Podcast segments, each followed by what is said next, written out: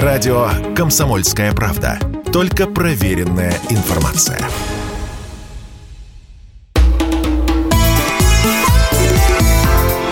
«Национальный вопрос»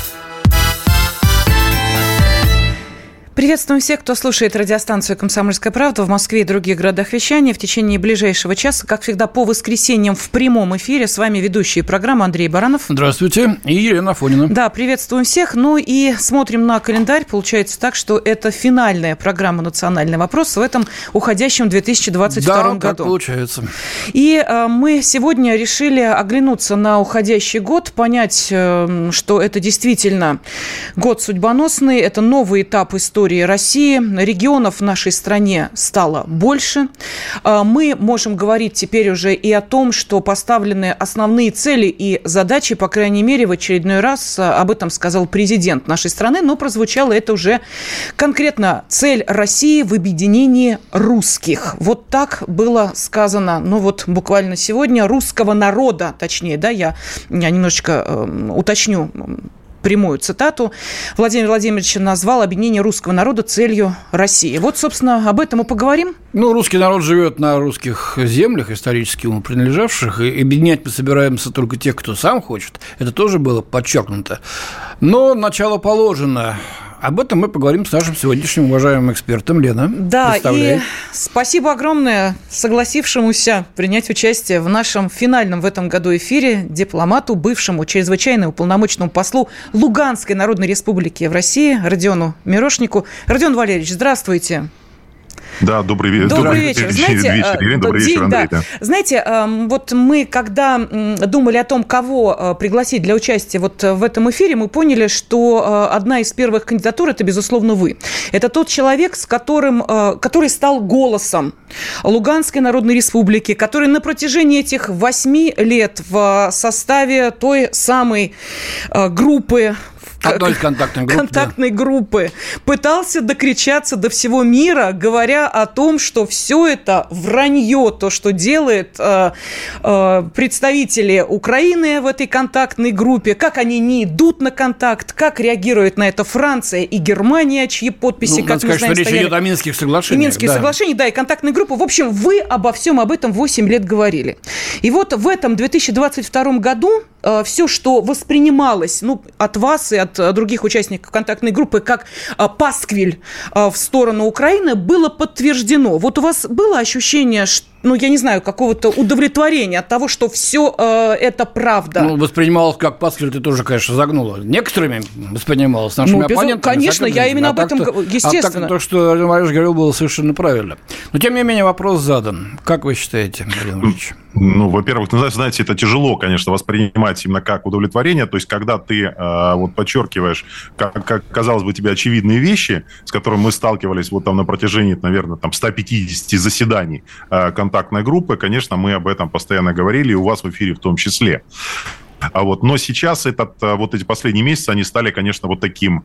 А, то есть произошел камин когда госпожа Меркель выдала, сказал, то, сказала, что а, все-таки не собирались мы ни о чем договариваться. То есть страна, которая позиционировала все это время себя гарантом, которая говорила о том, что мы за мир во всем мире, которая там долго, там часами, там сотнями часов рассказывала о том, какие же титанические усилия они предпринимают для того, чтобы достичь э, урегулирования вот в формате в конфликте, который был тогда еще а, в формате гражданского конфликта, внутри украинского конфликта. А вот тогда они говорили, что как им важно это сделать. Но сейчас вдруг такое вот, а, знаете, вот это вот э, откровение госпожи Меркель о том, что, собственно, никто ничего не собирался делать, и Германия, по сути, не является субъектом, и она а, выполняла ту роль, которую ей отвели Соединенные Штаты.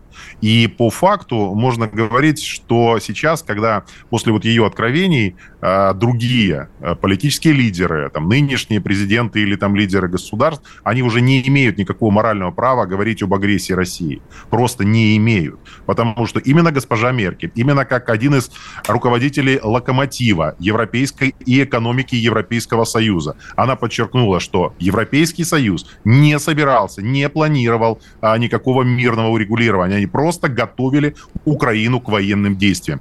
Уважаемые господа, тогда какие претензии к России, какие обвинения к России, к Донбассу о том, что мы якобы начали, там, Россия начала специальную военную операцию. Это были ответные действия на вот тот, ту подготовку к войне и той неизбежной развязки, которую готовили и американцы, готовили и европейцы. Тем более, что для нас, как для Донбасса, война или эскалация началась на неделю раньше, и этого мир этого неделю не видел.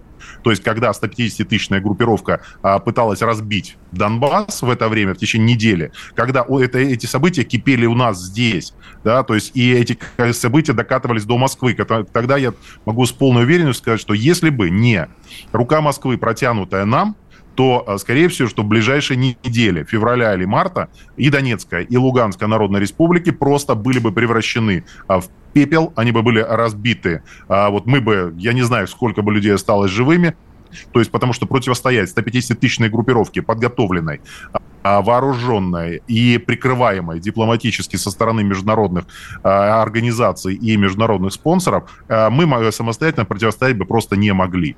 Поэтому Россия по факту спасала Донбасс, спасала ЛНР, спасала вот, Донецкую, Луганскую народную республики. Сначала приняв наших беженцев, потом признав наши республики, а потом объявив специальную военную операцию. Поэтому никак иначе специальная военная операция для жителей Донбасса не воспринимается. Это исключительно протянутая протянутая рука помощи, которая потом уже реализовалась в виде референдумов и непосредственного вхождения в состав России. Ну вот теперь мы слышим со стороны Запада мир, давайте мир, давайте мирные переговоры, Путин не хочет, Москва не желает.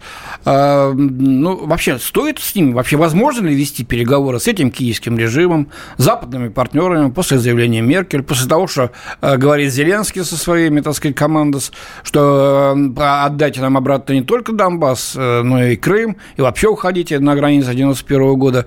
Как вести себя России? Все-таки действительно война истощила э, ресурсы, люди гибнут, самое главное, это признал и президент. Как вам видится ближайшие возможности урегулирования? Или, наоборот, не урегулирования, ну, а победы? Сейчас речь, конечно же, идет о там, о краткосрочной и среднесрочной перспективе, о которых можно а, вести диалог и описывать ситуацию, которая сейчас складывается. А в, среднем, в, в краткосрочной перспективе, ну, на мой взгляд, перспектив договоренности просто нет. Да, вести переговоры с Украиной нет ни малейшего смысла из-за отсутствия полностью субъектности.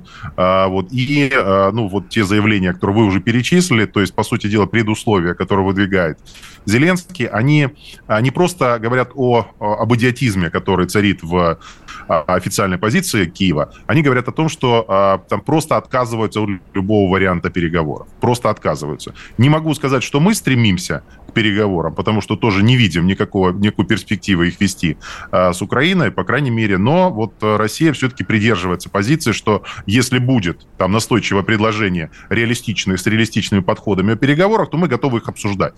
Да, то есть, как э, сказал в свое время э, министр иностранных дел господин Лавров, он говорит, мы готовы выслушать. Если вы готовы с чем-то внятным к нам обратиться, мы вас готовы выслушать. Это официальная позиция Российской Федерации. А, на мой взгляд, сейчас Украина не субъектна. Что следует за несубъектностью? Даже если по Чечне могут быть достигнуты какие-то договоренности, то они не будут выполнены. То есть возникает вопрос, зачем вести переговоры с тем субъектом, который не способен, а, не способен выполнить взятые на себя обязательства. Украина сегодня не существует как самостоятельное суверенное государство. Это военная колония, это государство полностью марионеточным режимом, которое не несет ответственность за свои слова. Они не способны выполнить свои обязательства, взятые в любом формате. Хоть записанные, хоть не записанные. Родион Валерьевич, но тем не менее, мы а, не случайно сказали, что это итоговый выпуск программы «Национальный вопрос», поэтому вот хотелось бы э, задать э, вам задачку. Я понимаю, что это невозможно, наверное, уместить в несколько минут э, все те глобальные события, которые произошли, но вот для вас лично, что из всего произошедшего является судьбоносным, знаковым, главным за это 2022 Имеется год? в виду на Украине, конечно. Ну и не только, может быть, в СНГ, не знаю, близ... у наших близлежащих соседей. Ну, вы знаете, мне кажется, что, наверное, самым главным это вот разорвавшийся нарыв, который у нас оказался в виде э, в формате специальной военной операции, потому что то, что копилось, вот тот гной, который был прикрыт а, вот этим не знаю, там, прыщом, да, то есть, или как-то, как уж там не, не уходить, чтобы в физиологию. Дипломатической сейчас корочкой переговоров. Корочка, да, да, да, да, вот как-то, вот как-то он был закамуфлирован, да. Угу. Сейчас вот это, к сожалению, вот эта дурно пахнущая субстанция, она вылилась наружу, и мы сейчас столкнулись с той реальностью, которая сейчас существует. Слава богу, что, то есть для, для Донбасса, для, наверное, четырех регионов важнейшие события, которые произошли, это сначала для нас восстановилась перспектива быть вместе с Россией уже де юре,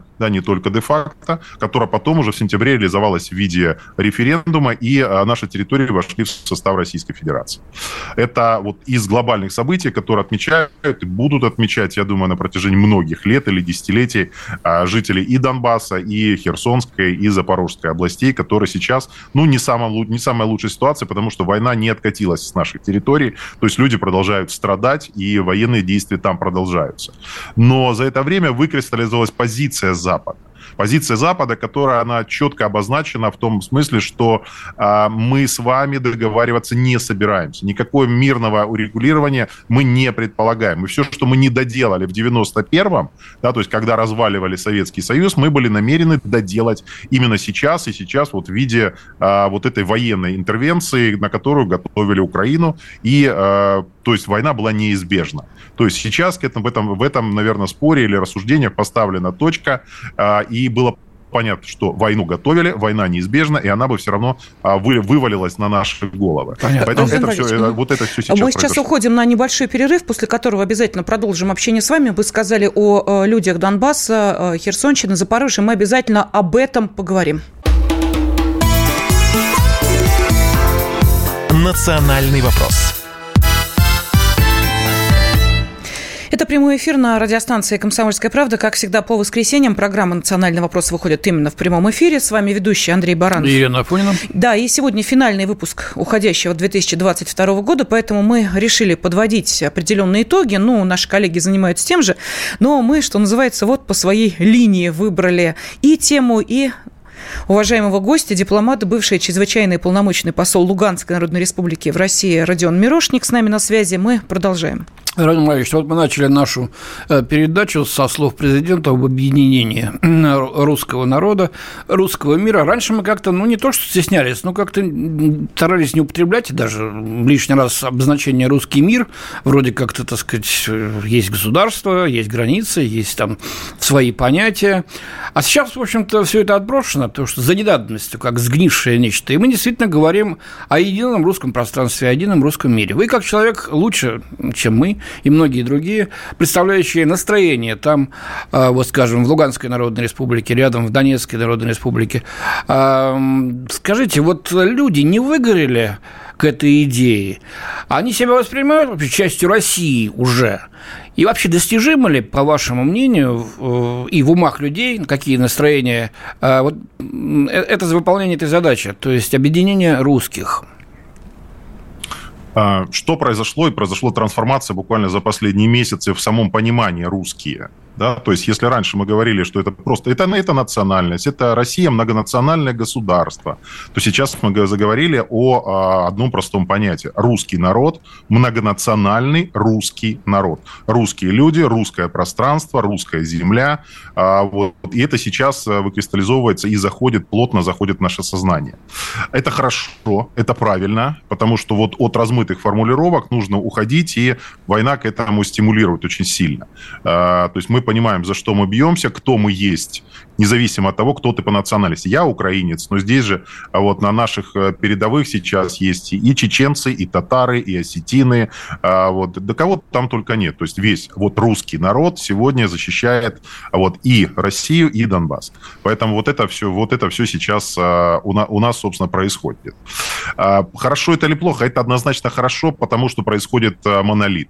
А, э, русский народ ну, должен объединиться в некое монолитное государство и заявить о том, что мы способны защищать себя и защищать свое пространство, потому что нам брошен вызов, а нам брошен вызов именно в формате а, имеете ли вы право вообще на существование. Потому что сегодня Запад четко артикулирует, мы не воспринимаем вас как государство, живущее на этой территории, имеющее право на эти ресурсы, на эти пространства, на вообще право занимать какую-то роль в международной политике, в геополитике. Этот вызов сделан. И сейчас на достижение этого результата, который поставил перед собой Запад, сегодня это реализуется. Вот буквально вчера там есть такой персонаж с украинской стороны, Алексей Резников, тоже угу. был моим оппонентом в формате переговоров. А вот он сказал, говорит, что мир должен четко сформулировать. Главная задача – это а, значит, победа над Россией вот победа над Россией, низведение ее полностью вот в состоянии третьей, там, четвертой категории, значит, сложно объяснить, что это, но то, что однозначно в униженное, растерзанное и разоренное состояние. Поэтому вот она перспектива. Либо мы собираемся, объединяем силы и э, даем достойный ответ всем а, тем, кто бросает нам вызов, либо у нас не остается шансов, нам нужно, извините, а, становиться на колени, начинать молить о пощаде, которой, о пощаде, которой не будет. Нет, в Донбассе правда, живут да. те люди, которые не готовы стать на колени и не готовы молить пощады у, а, ни у Запада, ни у украинских боевиков, ни у кого. Поэтому сейчас там понятие одно. За нами Россия, отступать некуда, и только вместе с Россией мы способны победить, мы способны защитить э, свои дома, свои семьи, свои города, освободить и жить в том мире, на который, который, о котором мы мечтали, по крайней мере, вот последние 8 лет, когда держали оружие в руках. И когда вынуждены были защищать а, вот свое право на существование. Сейчас свое право на существование защищает вся Россия. Родион Валерьевич, вот э, в связи с тем, о чем мы говорим, не возникает ощущение, что мы сами тоже избавляемся от иллюзии, но, может быть, это прозвучит э, жестко, поправьте меня, э, некоего такого, знаете ли, единения и определенной эйфории от того, что есть некий брат братский народ, с которым можно поговорить, с которым можно договориться, найти общий язык и так далее, и так далее. Мы просто видели, э, что э, происходило на, э, в тех населенных пунктах, из которых Россия была в силу обстоятельств вынуждена уйти, но не мне вам об этом рассказывать, и не нашим слушателям тоже. Все прекрасно понимают, о чем идет речь. Что там творила Украина, что там творили наемники, это даже себе страшно представить. С этими людьми вообще есть что-то общее это общие корни, это общие традиции, в конце концов, язык. Или не э, найти нам уже никаких точек соприкосновения? Знаете, очень болезненный вопрос, а, вот, но на него нужно отвечать отвечать э, с, то есть, четким пониманием, что огромное количество людей с украинской стороны нас откровенно ненавидит просто ненавидит. К этому толкает и военные действия, и э, состояние противостояния, и а, пропагандистская машина, которая очень активно работала на протяжении этих лет. Поэтому вернуться к этому вопросу, кто мы есть и едино одного ли мы корня, да, то есть можно будет только после того, когда будет отрезана вот эта а, пуповина иностранного влияния на а, украинскую территорию, а, она, когда там будет демонтировано марионеточное правительство, когда люди, людям будет позволено задуматься не об интересах гегемона и об интересах там, коллективного Запада, а о своих национальных интересах и где они есть.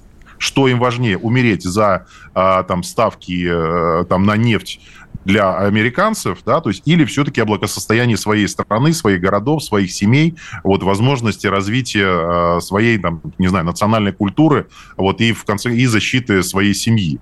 То есть что поставим, что будет поставлено во главу угла. Поэтому сейчас, сейчас, сейчас война. И сейчас мы точно понимаем, что вот эти поблажки и о том, что давайте не будем наносить удары по мостам, потому что это кому-то не позволит перебраться на другой берег, эти вопросы уже сняты с повестки дня. Сейчас это только ослабляет, э, ослабляло бы, наверное, позицию России, потому что я думаю, что вот эти все разговоры уже ушли в небытие, и сейчас мы точно понимаем, четкие прагматичные действия в военном формате принесут победу над э, коллективным Западом, который сейчас ведет войну на Украине. Украинский народ у них используется как оружие против э, России, против большой России, против нас, против Донбасса. А, поэтому сейчас мы, мы будем воевать с этим, э, вот, э, с этим оружием, которое взято в аренду или взято или используется активно американцами. Увы, другого варианта нет. Либо мы, либо они. Поэтому все эти поблажки, они в конечном итоге оборачиваются против нас очень серьезными последствиями. Ну, ну да, если вспомнить, что и президент сказал, что надо было начинать раньше, уж э, президент, э, когда говорит эти слова, он э, дает всем нам понять, что действительно Давайте ситуация такова. что нам пишут слушатели. А, вот Белгородская область. Почему 8 лет говорили о лжи, но это не приняли к сведению. Кто отрицал? Почему вопрос? И, угу. слушали, кто ответит за потери и ошибки при планировании? Ну вот э, такие вопросы задаются, на них некоторые ответы есть, но, видимо, не, не всем все понятно. Из Латвии пишут. Всем добрый день, никаких переговоров, обманут все равно. Не останавливались на полпути в гору. Э, ну, вот... Э, э Константин из Свердловской области. Да, ответ, конечно, нужен негодяям. Главное, сидят в США. Именно они, зачинщики издевательств и унижения России. Так и хочется когда-то им ответить убедительно и мощно. Но пока одни разговоры, говорит Константин. Ну, не совсем одни разговоры. В общем-то, перемалывается и американское вооружение, и американские деньги вылетают в трубу. А, вот. Так что кое-что делается. Как сказал президент, курочка по зернышку клюет. Конечно, хотелось бы, чтобы побыстрее это зернышко было склевано. Да, Родион Валерьевич, но все-таки э, хотелось бы э, услышать от вас ответ на вопрос, что люди-то. Вот мы его задали, просто мы говорим о такой большой политике, да, ведь э, те, кто в Донецке каждый каждый день подвергается очередной атаке. Э, мы видим отчаянные глаза этих людей, слышим, э, о чем они говорят. Э, есть еще, я не знаю, назвать ли это запасом прочности, надежды, уверенности? Может усталость уже, полная апатия одолевает людей, которые привыкли к этому. А ведь это Россия, и Донецк, и Луганск, и Запорожье, и Херсон. Или все-таки есть душевные ресурсы какие-то, тот самый дух, который позволит нам выстоять? Ну, тут уж на а, упадок духа Донбасса точно надеяться не стоит, да, потому что, поверьте, вот это военное противостояние уж, к сожалению, сильно взбадривает. А вот и четко дает понять, где враги, а где свои и с какой стороны ждать помощи, и в каком варианте возможно нормальное выживание, возможно дальнейшее существование. Поэтому и в Донецке, и в Луганске, вот и, я думаю, на новых территориях и а, Херсонской и Запорожской люди точно понимают, где враги, а где друзья. То здесь разночтений нет. Есть ли усталость? Конечно, есть. Конечно, есть жестокая усталость от войны, иногда от э, бессилия. Вот, к примеру, там Донецк, который утюжат на протяжении последних недель, да, то есть там, конечно, все больше крепнут радикальные настроения. Радикальное настроение у людей, которые задаются вопросом. А, слушайте, а, то есть мы видели огромное количество вооружений у России, мы видели огромный э, там потенциал. Да, то есть мы задаемся вопросом, можно ли нанести удар таким образом, для того, чтобы он был тотальным для а, тех войск, которые поддерживаются, финансируются вооружаются Западом, но они сегодня обрушились все на мирные города, которые сегодня издеваются над людьми, живущими вот на территории, а, ну, приближенной к линии боевого соприкосновения. Поэтому большинство людей на самом деле видят выход из этого противостояния в использовании всего арсенала, доступного а, Российской Федерации. Как сейчас уничтожается энергосистема, следующая должна быть уничтожена логистика, а вот как только будет уничтожена логистика, то есть Украина, по сути, по западной границе должна быть запечатана. Угу. То есть ни для какой помощи, ни для каких наемников, никакого вооружения туда проникать не должны. Потому что в противном случае мы бесконечно будем воевать на территории Донбасса, на, на, на близлежащих территориях, э, укладывая, укладывая там а, Понятно. тысячи жизней, разрушая города. Поэтому Понимаю. здесь а, обрезать от пуповину Запада просто необходимо. Какое оружие Родион для этого Валерьевич, вынужден нас прерывать. Спасибо огромное, что были с нами. Дипломат Родион Мирошник был с нами на связи. Спасибо. «Национальный вопрос» студии ведущие программы Андрей Баранов. И Елена Фонина. Да, сегодня мы подводим итоги уходящего 2022 года, поскольку сегодня финальный выпуск программы «Национальный вопрос» в этом 2022 году, что дает нам возможность э, и задавать этот вопрос нашим уважаемым экспертам, ну и вам, наши не менее уважаемые радиослушатели. Ну что, Андрей Михайлович, давайте перейдем к от э, темы Украины э, и э, отношений нашей страны с этой страной к глобальным процессам, потому что понятно, что за противостоянием ну, конечно, отношения с Украиной и специальная военная операция – это стержень этого глобального противостояния. Но совершенно очевидно, что в уходящем году мир вступил, наверное, в новую абсолютно фазу, нешуточную схватку э, начали э, государства. Продлится она не год, не два, может быть, даже не десятилетия. Речь идет о столкновении цивилизаций, мировоззрений, взгляда на миропорядок. Э, с одной стороны, это консолидированный Запад, как сейчас принято говорить, во главе со Штатами. С другой стороны, Россия, Китай, и другие страны, в частности, страны Азии. Э, вот. И вот, например, э, наш министр иностранных дел Сергей Лавров сказал, что этот год определил, кто из наших, так сказать, эм, партнеров на мировой арене является договороспособным, а кому вообще верить нельзя ни на йоту, что называется. Ну вот и давайте сейчас посмотрим на события 22 уходящего года глазами генерального директора Российского совета по международным делам Андрея Картунова. Андрей Вадимович, здравствуйте. Добрый день. Добрый день. Ну вот для вас, я понимаю, что этот вопрос сейчас задают э, всем, э, и, естественно, уж коль мы вас э, позвали подводить итоги уходящего года, этот вопрос задаем и вам. Для вас вот главное глобальное событие уходящего года? Или значение года? Ну, вы знаете, у нас существует такая традиция, не только в России, но вообще, наверное, среди экспертов-международников. Каждый уходящий год объявляется судьбоносным. Мы всегда говорим, ну уж вот в этом году произошло столько всего, такие события, настолько важные, настолько фундаментальные, что жизнь будет э, теперь совсем другая, не такая, как она была. Ну вот последний раз, я помню, такое э, говорилось, когда началась э, пандемия коронавируса. Ну, наверное, вы помните, действительно, вот тогда были модно такие высказывания, что вот теперь жизнь будет э, совсем другой. Какой, не совсем понятно, но другой к старому возвращения ожидать не приходится. Вот э, я бы позволил себе сказать, э, может быть, это не очень модное сейчас было, будет высказывание, но что при всем том, что действительно год казался очень драматичным, и, конечно, основное событие – это российская специальная военная операция на территории Украины, но, тем не менее, международная система продемонстрировала а, определенную устойчивость, которую, возможно, от нее многие эксперты не ожидали. То есть вот те институты, которых уже списали, говорят, ну все, вот теперь начинается игра без правил, теперь рухнет Организация Объединенных Наций, начнется беспредел на мировых рынках и так далее и тому подобное. Вот это все пока не произошло не произошло либо потому, что система действительно оказалась способной поглощать шоки, а, либо потому, что вот те последствия, о которых а, все говорят и говорили на протяжении последних 10 месяцев, пока еще не настали. И тогда вот основной драматизм переносится на будущее, уже 2023 год. Я думаю, что каждый здесь может делать свои прогнозы. А, может а, быть либо алармистом, а, либо, сказать, наоборот, оптимистом, полагая, что система все-таки вы, выдержит а у вас те удары, настрой? которые были. Да. У вас а? какой настрой? А, ну, вы знаете, мне, конечно, хотелось бы быть оптимистом. Хотелось бы надеяться, что все-таки все не развалится, что э, игра без правил – это не то, что мы увидим в будущем году. Но, тем не менее, я полагаю, что следующий год, к сожалению, будет более трудным а, и для нашей страны, ну, я думаю, не только для международного сообщества в целом, а, чем год уходящий.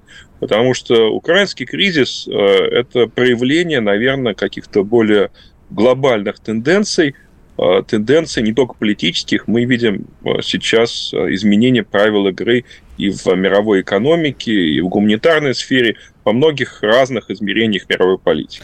Андрей Вадимович, вы сами сказали «игра без правил». Уж позвольте я тогда оттолкнусь от э, этой вашей мысли, высказанной здесь. Скажите, пожалуйста, кто ведет эту игру и в чем эта игра без правил проявляется сейчас? Ну, я как раз сказал, что э, игры без правил все-таки э, пока нет, то есть какие-то правила соблюдаются, но, конечно, конечно, многие фундаментальные э, нормы были в этом году нарушены. Ну вот, скажем, если говорить э, о странах Запада, то до начала российской спецоперации э, никто не ожидал, что валютные резервы одной из ведущих стран мира могут быть заморожены. То есть это, конечно, вызов принципам и правилам, которые существовали в мире довольно давно. Так, такие практики давно американцы употребляли. Иранские авуары были заморожены в 79 ну, году. Ну, Или мы думаем, мы такие Федерация... крутые, что ли? Да нифига подобного. Пока на доллар ориентируемся, честим отдаем, вот и вы будут конфисковать. Ну, как выяснилось, да. Но это все-таки событие неординарное. Россия не Иран, а, не Иран объемы э, замораживания совсем другие, и это заморожение коснулось э, не только государственных активов. Вот сейчас в Канаде, по всей видимости, будет принято окончательное решение не о заморозке, а о конфискации активов Э, российских граждан. Вот это я такого не помню. Мне кажется, это э, новое явление в практике мировых ну, экономических вы, вы отношений. Понимаете, что это еще одна ступенька вверх туда. Точнее, вниз. Ну, или вниз, да, владище в самые жуткие. То есть идет совершеннейшая эскалация. Эм, ставки повышаются. Видите, до чего доходит. Э, в конце концов, у кого-то сорвутся нервы, и мы что, на пороге к Третьей мировой? Ну, опять-таки, э, хотелось бы быть э, оптимистами и полагать, что э, Третьей мировой не будет. В частности, вот если говорить о, ядерном измерении, то характерно, что и со стороны Российской Федерации, и со стороны наших геополитических оппонентов в последние месяцы уходящего года – Э, делались, в общем, такие э, обнадеживающие заявления о том, что, ну вот, э, ядерное измерение надо отделить от всего остального. Более того, по всей видимости, в будущем году возобновятся российско-американские консультации по выполнению договора СНВ-3 и по будущей повестке дня контроля над стратегическими вооружениями.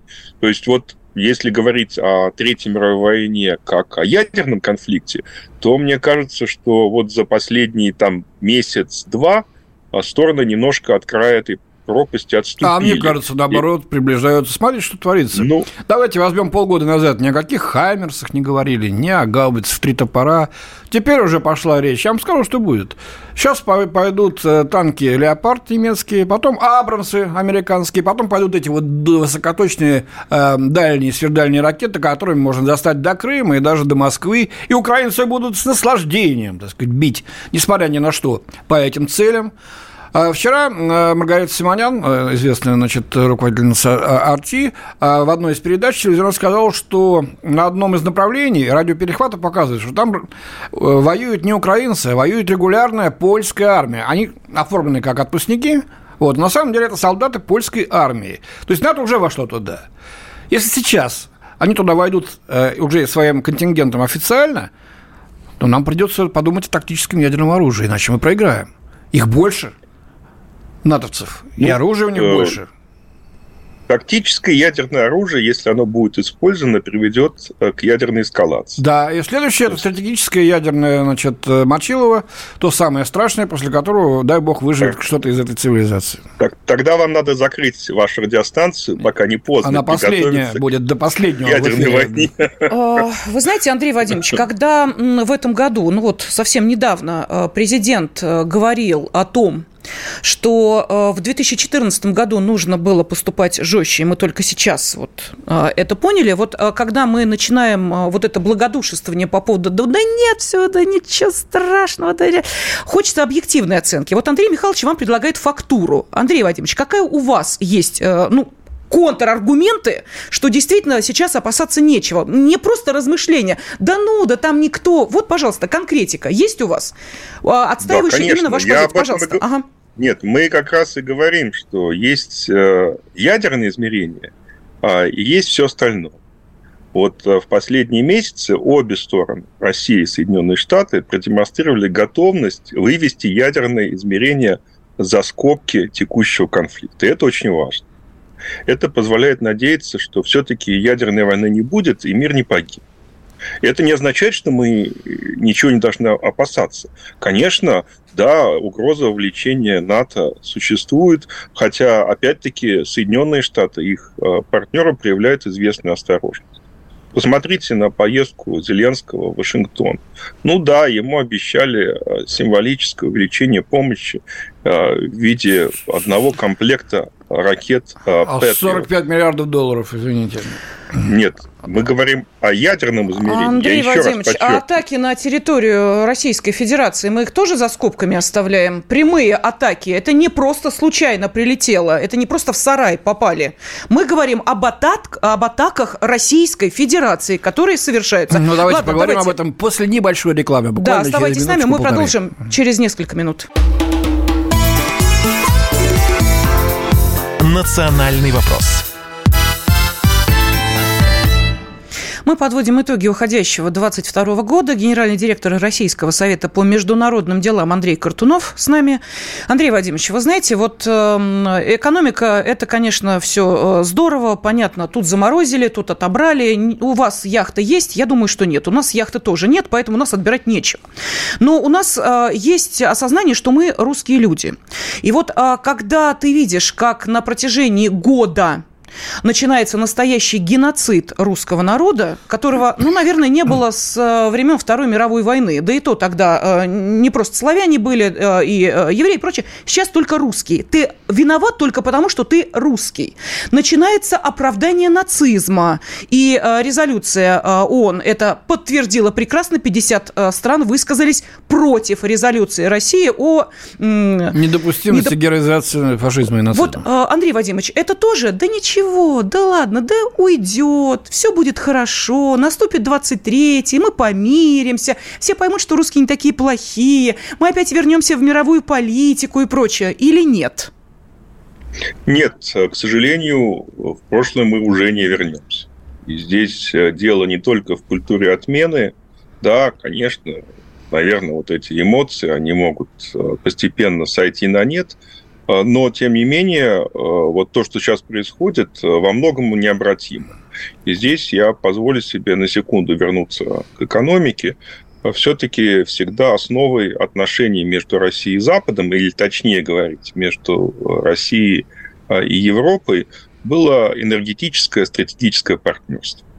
Вот сейчас на наших глазах это партнерство рушится. Я думаю, что, к сожалению, оно рушится необратимо.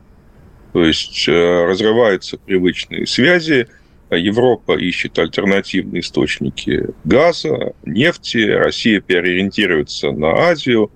А если не будет экономической основы наших отношений, то все остальное, к сожалению, э, ну, остается ну, ну, частично, да, конечно, российская культура – часть европейской культуры, наверное, отрицать этого никто не будет. Да, наверное, э, когда, в общем, немножко осядет пыль, восстановятся какие-то гуманитарные связи, но основы-то не будет. А это означает, что, в общем, России надо искать себе других партнеров, других союзников. И это, конечно, будет делом очень нелегким, поскольку в Азии нас тоже, в общем, никто не ждет. Совсем не ждет? Нас не ну ждут как? в Азии, нас Азия... не ждут в Африке, нас нигде не ждут, да, насколько мы Нет, Азия, Азия, а, конечно, это рынок, который растет быстрее, чем европейский. А, конечно, мы туда можем строиться, но это более жест... еще более жесткие законы в Азии, чем в Европе. В Азии... Азия для нас имеет два преимущества. Во-первых, никто в Азии не воспринимает Россию как экзистенциональную угрозу, то есть никто не базирует свою идентичность на отрицании России, и это очень важно. Даже какая-нибудь Япония, несмотря на а, все наши сложные отношения исторические с Токио. И, во-вторых, а, в Азии интеграционный процесс только начинается. То есть входной билет а, за вхождение в азиатские или, скажем точнее, евразийские интеграционные проекты – он стоит не так дорого, как входной билет в Европейский Союз. И в этом э, есть преимущество Азии. Здесь нам, конечно, надо вернее, Евразии. И нам надо это преимущество использовать по возможности э, ну, вот в ближайшие годы. Ну, смотрите, тогда мы действительно разделяемся уже континентально. Запад угу. и Россия вместе с Азией. То есть два гигантских блока, два гигантских образования. А логика эм, такой интеграции сразу же, в конце концов, приведет к э, созданию военно-политических альянсов в Азии с участием России, Китая, возможно, Индии, я не знаю, Вьетнам. А, вот в этом во всем регионе очень важном. Самое главное, сейчас, если возвращаться к Украине, создалась такая ситуация, что проиграть никто не может – Запад не может проиграть, потеряв лицо во главе с Соединенными Штатами. Значит, они слабаки, весь мир, значит, над ними хохочет и э, соответствующим образом относится. Мы проиграть не можем, потому что это конец России. Просто конец России. Нам э, не позволит существовать э, в этом геополитическом, так сказать, эм, э, существе, в котором мы находимся сейчас.